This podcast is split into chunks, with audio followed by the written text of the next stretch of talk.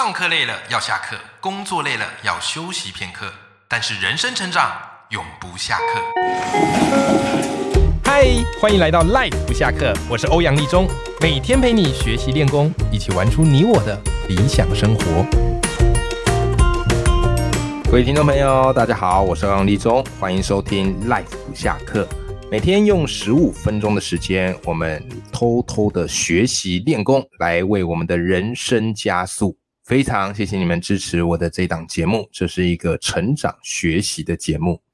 好，呃，因为现在疫情关系，那很多的这个演讲哈都变成线上啊，就是以前都是要跑实体，那现在很多都是线上。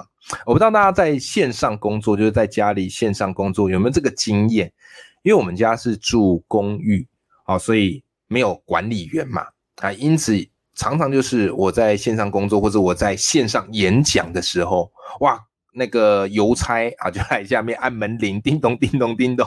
哦，那这时候我到底要中断演讲，然后下去拿，还是我就干脆不拿，好任凭邮差在那边按门铃呢？这个让我很纠结啊！啊，我两我有一次我就下去拿啊，但是冲下去，因为我家住四楼，冲下去再冲上来，回到演讲。的这个线上，哇，完全讲不出话。我第一次明白那种气喘如牛的感觉就是怎么样的一回事，就是你很想要赶快讲，然后故作没事，可是就是喘到讲不出话。好，所以下一次我就索性就不下去拿啊。但总而言之，这件事情蛮困扰我，蛮困扰我的。所以常常人家在那边按门铃的时候，我都会觉得很堵然。好，可是呢。很有趣哦，后来就是这件事情，我就想，哎，我应该把它写成一个小趣味的分享，好来跟大家说。所以后来我就在我脸书上，好，我就在我脸书上来写这件事情，来写这件事情。啊，那时候我怎么写呢？我就在脸书上写说，真的不夸张，我线上演讲精彩到什么程度？精彩到我讲到一半，都会有狂粉受不了，就直接冲到我家楼下按门铃，要我下去干嘛？他们要抖内我，你知道吗？所以像我今天演讲哦，我就收到了芒果啊、葡萄啊、米饼、新书等等等等等，太谢谢我的狂粉们了。然后冒号邮差、黑猫、新主物流，好，就这么简单一个小贴文，结果引起很多粉丝们的回响哈，都说啊太好笑啦，然后很有趣这样子。那我为什么跟大家聊这件事情？我发现这件事情给我一个很有趣的体悟，就是我们生活当中会有一些很烦的事、很讨厌的事情，可是当我们懂得转换表达的方式，它就变成是一种幽默，会让人会心一笑，然后嘞也会淡化你生活当中的一些小麻烦或不愉快。好，所以这个是我最近一个很认真的尝试。我以前比较少这样做啊，我以前比较少，因为我自己本身作家嘛，然后以前又是当老师，难免会有一些知识的偶包在啊，有一些知识的偶包在，好，所以都觉得哎，讲写的文章一定要很有内容啊，很有料啊什么的。可是我觉得哎，最近就是想去尝试写一些生活的小乐趣，然后把它编写成一个段子啊，然后让。大家读起来也不要这么的有压力，就比较轻松愉快一点。所以重点来了，幽默到底能不能学？幽默到底能不能学？我们想想看，我们身边有没有一些幽默的朋友，或者搞不好我们自己就是那个幽默的人。其实没有人不喜欢幽默的人，对吧？好，当气氛紧张的时候，幽默人跳出来说一句话，哇，瞬间云淡风轻，然后大家。笑得开怀，所以幽默这件事情很重要。可是很多人都觉得啊，幽默是天生的，幽默很难，幽默不可能，或者很多人会很努力去背笑话。哎，我以前还真干过这事啊。我想说，那万一课堂上冷场或者观众想睡觉，我就赶快丢几个笑话吧。结果发现笑话好难背。OK，然后二来，当你跟大家说，哎，我跟大家说个笑话哦，然后到最后，通常他们给你的就是一个。尴尬但不失礼貌的微笑，为什么？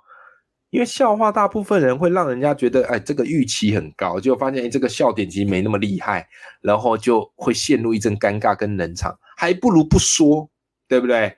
好，所以这都我以前干过的事。可是后来因为慢慢现在这个脱口秀很流行嘛，那我不知道观众朋友你们在看脱口秀，我自己是很爱看，然后自己没事就会稍微看脱口秀。然后呢，我会发现哎很有趣，这些脱口秀演员怎么那么厉害？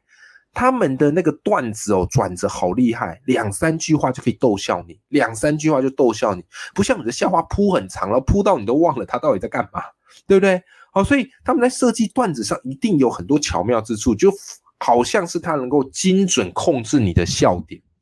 太有趣了，太神奇了啊！所以我就想去研究。我自己没有在说脱口秀，但我就想去研究这是怎么一回事。好，然后就找这个市面上一些书来看。诶，后来被我发现一本书，我觉得真的写得很好，而且真的很有趣。好，真的非常有趣。这本书啊，就是我今天我们的阅读选修课要来分享给你的。好，叫做《喜剧大师的十三堂幽默课》。冒号，好莱坞首席脱口秀编剧的教战手册。好，这本书呢，好，它是由商周出版的。那作者是格瑞格·迪恩，这个人非常酷哦。这个人他是有非常丰富的喜剧资历的。好，这个格瑞格·迪恩呐，啊，他是美国知名的喜剧演员，然后在这个周六夜现场演出，然后他的脱口秀演出，再加上他有在教人家怎么去设计脱口秀的段子，好，长达四十年了。然后他自己是把喜剧来作为自己的人生志业，哎，这不容易啊！啊，为这个世界带来欢笑声。那我特别喜欢他讲的一个很重要的概念，哈，格瑞格迪恩他说，其实幽默感是一种对应痛苦的方法。哎，这说的太好了，好，幽默感是一种对应痛苦的方法。你会发现，其实人生啊，很多事情是 我们得去面对，很辛苦的。如果没有幽默感，我们不见得能够挺立到现在，对吧？好，所以有时候试着去学一些幽默的逻辑啊，幽默的思维，在遇到一些鸟事或衰事的时候，哎，当下虽然会很生气，当下虽然会很不爽或很沮丧、很难过，可是你懂得逻辑转换，你会比较快减少沮丧的时间。好，这个就是我觉得为什么我们一定要上这个幽默课的原因呐。好，幽默课的原因。好啦。然后这个葛瑞格迪恩呢，他就怎么样嘞？好，他就告诉大家说，其实幽默他们在设计这些段子都是有逻辑的，都是有公式的。哇，你知道吗？我读到这，我眼睛就为之一亮。我没有想过幽默居然是有逻辑的，就是感觉隐隐约约好像有，但是你又抓不出来。所以我觉得阅读最大好处就是别人透过他的智慧跟他的专业都帮你整理好，然后我们就直接打包带走吸收就好了。对不对？哈，好，那到底幽默的逻辑是什么呢？格瑞格迪恩哦，在书里把它叫做笑话跳台。你想象哈，有点像是一个跳水台啦。好，从上面丢啵哦跳下去，好，有一个笑话跳台。好，你可以这样想象。然后他说，好，这个笑话太跳台，我们是要怎么做铺陈呢？好，要怎么做铺陈呢？首先第一个关键点就是你要先做铺陈，铺陈呐。是笑话的第一个部分，铺陈的目的是为了为后面的笑点做准备。好，所以你要先做一个铺陈，然后嘞，结果就是笑点，笑点会在最下面。笑点其实就是笑话的第二个部分，它是让人会发笑的关键。好，所以铺陈笑点，铺陈在高啊，笑点在比较低处。你做铺陈的目的，就是为了要让这个笑点有趣。好，所以呢，格瑞克，哎呦，他的名字还真难念，格瑞格迪恩呢？他说啊，所有的笑话都有两条故事线，好，都有两条故事线，啊，笑话需要两条线，好，因此在这个铺陈跟笑点，他们各自会带来什么？铺陈是为了要让听众预期，要让听众去猜你想表达什么。要让听众顺理成章去解读你的铺陈，而笑点呢，最主要目的就是一定要带来意外感，听众才会觉得好笑，好，听众才会觉得好笑。好，所以有了铺陈之后呢，就会出现故事一。那故事一的目的就是听众会因为你的铺陈去想象出符合预期的情境。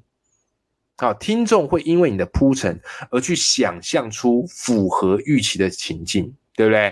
好，我们举个例子啊，我们举个最简单的例子，这个是书里哈，它国外脱口秀的段子，好不好？但是我必须先说，所有的笑话它都一定会有冒犯的成分，好，它一定会有冒犯。假如你是那种超级高道德魔人，有没有？或是非常严肃的，建议你到这边就直接转台。哈哈，直接跳走哦，免得这个怎么让你不开心，好吧？好，那我举的是书中的例子啦，举的是书中的例子。好，比方他书中例子，就举一个，昨天我不小心开车撞到小孩，幸好不严重。OK，这个就是一个铺陈。昨天我不小心开车撞到小孩，幸好不严重，这是一个铺陈。好，那如果你作为听众，这时候你会怎么想？我们的逻辑会很直觉的想啊。那应该没事，就是这个小孩没事，对不对？这是我们一般听众的惯性思维。所以这时候我们在做这个思维啊，在做这个解读的时候，其实我们就是在往故事一走。我们认为作者啊，或者这个演员他想告诉我们是小孩没事，这是我们的预测。故事一走，对不对？好，就这样的例子，后面我再跟大家讲他的笑点在哪里哈。好，那接着嘞，接着嘞，笑点。它就是故事二，笑点往上推，它会带出一个故事二，也就是你的铺陈跟笑点基本上它是两条故事线。好，那这个故事二就是观众会因为笑点想象出的意外的情境哦，原来不是他猜的那样，原来你要说的是这件事，这时候笑点就会诞生。好，笑点就会诞生。好，然后接着嘞，接着嘞，那。所有的故事一，我们都会干嘛嘞？会做一个目标假设。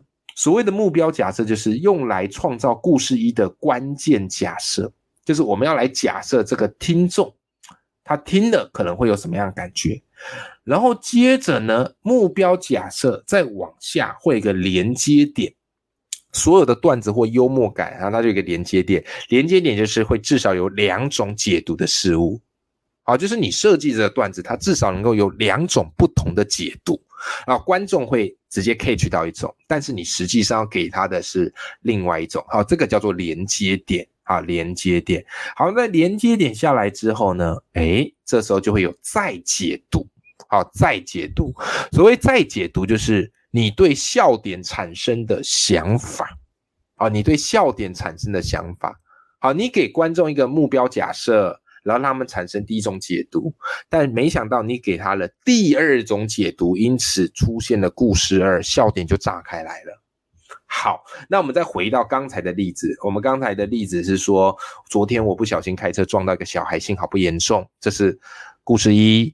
然后这时候你给听众的预期就是他们会去解读说啊，小孩没事啊，小孩没事，对吧？好，那接下来你要给出的那个什么嘞？故事二你要给出的笑点是什么嘞？作者他说：“昨天我不小心开车撞到小孩，幸好不严重，没有人看见我。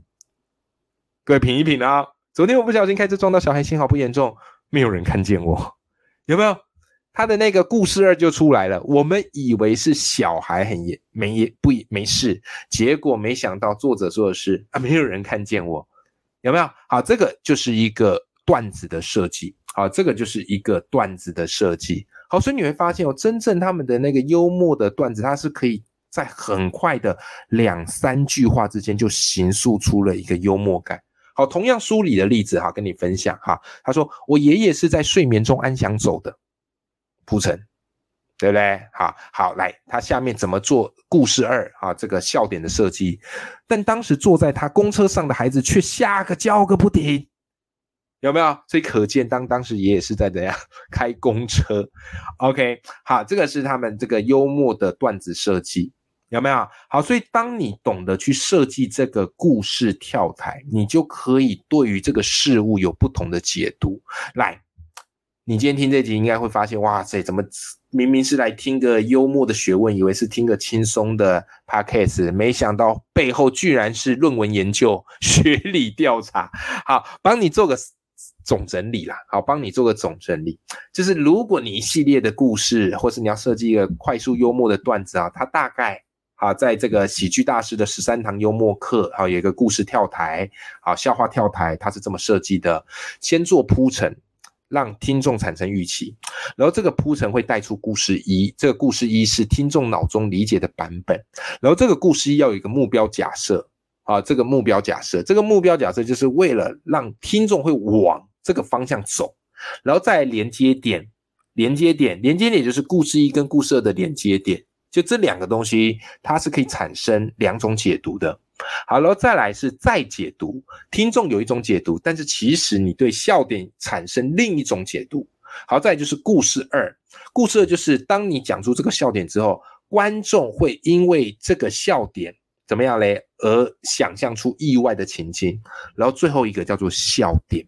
好，所以每一个段子你都可以用这样的方式来做拆解，它就很有趣。所以你看啊，再回到我一开始讲的哈，我一开始跟大家分享说，呃，我在上线上课程，然后邮差疯狂按门铃的那个故事的嘞。好，你可以可以看到，我其实隐隐约约就是用了这个笑话跳台。好，笑话跳台，先跟大家说，哎呀，我的线上演讲很精彩。那这时候，听众朋友就会、观众就会预期嘛，哦，就是你很会讲，然后呢，我接着继续往下铺陈，有多精彩，就是大家听到受不了，会直接冲来我家按电铃，对不对？啊，然后你还你只是觉得，哎呦，有这么夸张吗？啊，但你还是顺着这个铺陈，那最后我其实要告诉你，怎么样嘞？其实送来的我的狂粉是哪些人？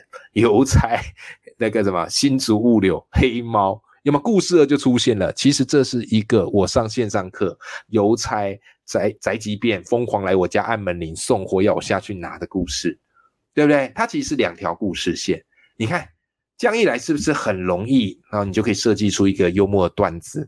好，但说一个实在话啦，我们在做这个幽默段子或有时候我们会担心不好笑。但其实没有关系啊，反正我们又不是脱口秀演员，又不是真的要开脱口秀，然后大家付费进场，那压力比较大。那你平常可以怎么做练习？我发现我最近做这个练习哦，蛮不错的。做完之后身心愉悦，好不好？你就每天呐，就是记录嘛，就是生活中记录一些事情啊，跟孩子的互动啊，然后工作上的鸟事啊等等，然后记录你就给它放着。然后放一段时间之后，然后你就用这个今天好我们在喜剧大师十三堂幽默课学到这个笑话看台去设计我怎么样铺陈，我怎么样设定笑点，哦，会让这个事情听起来有趣而不像抱怨，对不对？然后你就可以去做。好，所以我最近就常做这件事，我会去记录，然后记录完之后，我就会试试看怎么样用这个笑话跳台，然后把这个故事，好把这个段子。让人家听了会有趣，哎，真的很有收获哦，好不好？所以跟你分享哈，我怎么去学幽默的，好，怎么样去实践？那不见得每个梗都会有效，但没有关系嘛，你就当做平常没事，IG 发发文，脸书发发文，反正大家也是看免费的，对吧？好，你也取悦大家，然后自己也身心舒畅，多美好的一件事啊！好啦，那我们今天这一集节目就讲到这边，谢谢你们收听，我们下期见，拜拜。